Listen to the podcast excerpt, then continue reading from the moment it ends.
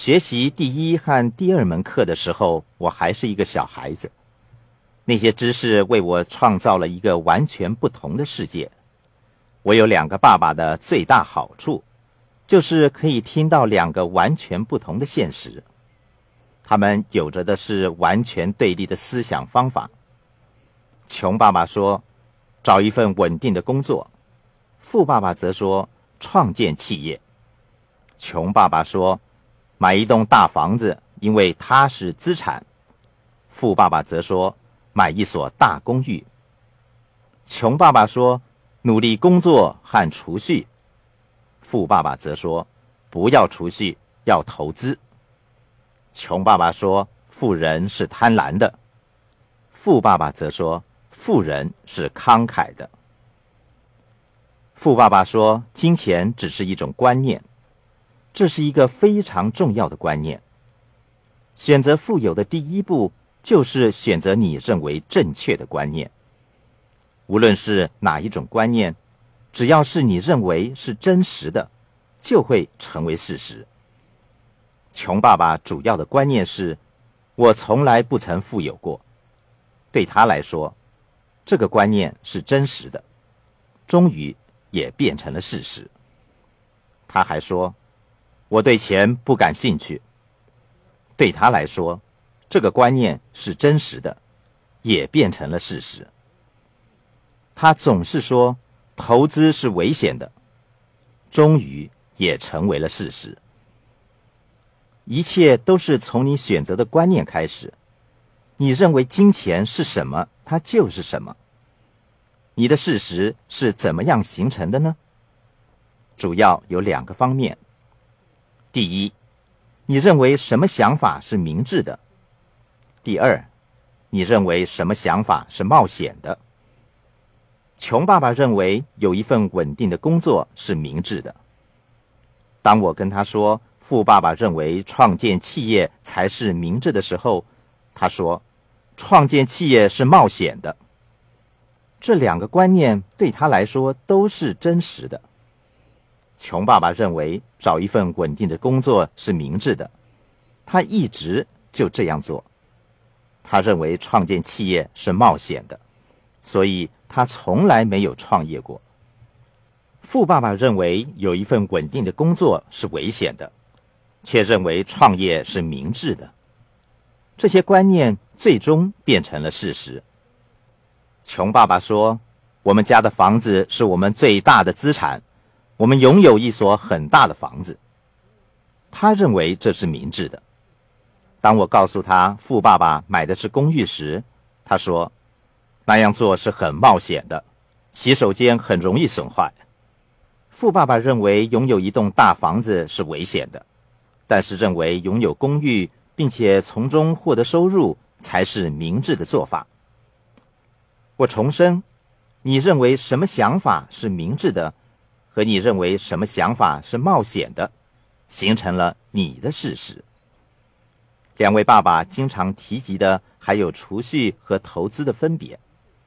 穷爸爸说努力工作和储蓄，富爸爸则说富人不为金钱工作。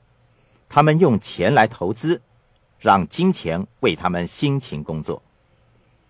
当我把这番话告诉穷爸爸的时候，他说：“投资是冒险的，储蓄才是明智的做法。”这些观念成为了他的事实。当富爸爸听到这样的话的时候，就会摇着头走开，并且说：“真是奇怪，他完全不明白穷爸爸的观念。”中产阶级和穷人在他们一生当中努力储蓄，他们认为这样做是明智的。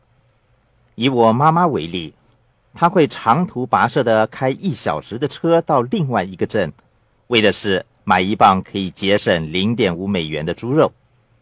至于我父亲，会为了寻找一辆二手车而长途跋涉的驾车到另外一个镇，他也会在报纸上或车行里寻找。然后约见这些人，花两三天时间到这些人的家里拜访，目的是为了节省很少的金钱。他不喜欢跟大车行交易，因为他想省钱。他努力翻报纸、做市场研究、熟读消费指南以及一切有关买车的资料。我要说明的是，储蓄和投资的行动和想法是相同的。富爸爸从来没有开车到另外一个镇去买节省零点五美元的猪肉，他却会阅读报刊，寻找出售的便宜的房子。他会观察股票市场的动向，寻找廉价的股票。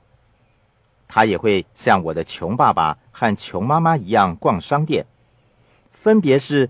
我父母为降价的东西而省钱，富爸爸则把钱省在那些可以把钱放进他口袋的增值的资产上。投资和储蓄在思考模式、行动和投入的时间方面是完全相同的，但他们的一生差别却是令人震惊的。富爸爸越来越富有，我父母。则越来越贫穷。每当超级市场打折销售的时候，我父母及时涌至，抢购为他们省钱的罐头食品和猪肉，享受他们认为是省钱的美妙时刻。可是，当他们知道股市下挫时，则会及时跑开。反之，富爸爸不会在超级市场打折销售的时候购物。却会在房地产和股市下挫的时候购入廉价的房地产和股票。无论是哪一种观念，要是你认为是真实的，就会成为你的事实。我父母认为储蓄是明智的，于是他们努力储蓄。他们认为投资是冒险的，因此他们从来没有珍惜可让他们获取千万财富的机会。因为我的父母被他们坚信的事实蒙蔽了。反之，富爸爸认为辛勤工作、努力存钱，只是为了一些降价的东西，是很不明智的，甚至认为这是极为冒险的。他认为，在房地产市场、企业、股票和债券市场寻找便宜的资产，才是明智的做法。由于观念的不同，形成了他们极为不同的人生。